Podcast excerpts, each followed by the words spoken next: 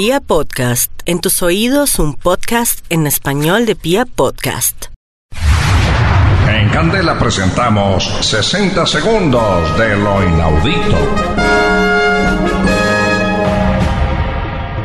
Dicen que el amor no tiene fronteras, ni siquiera la muerte.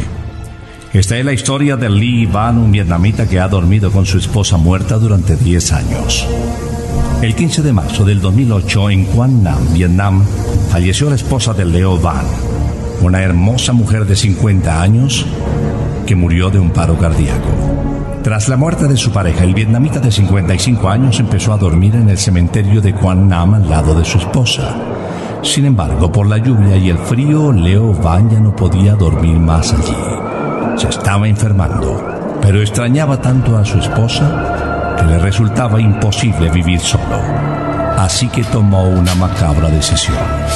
Leo Van decidió desenterrar a su esposa en la mañana del 15 de marzo del 2009, un año después del fallecimiento de su señora.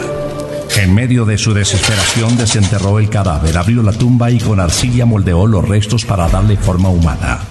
Luego, la vistió con un bonito traje de escayola y se la llevó a casa. La recostó en su cama y ahí le sirve de compañía durante los últimos 10 años de su existencia. ¿No es inaudito? Hemos presentado 60 segundos de lo inaudito.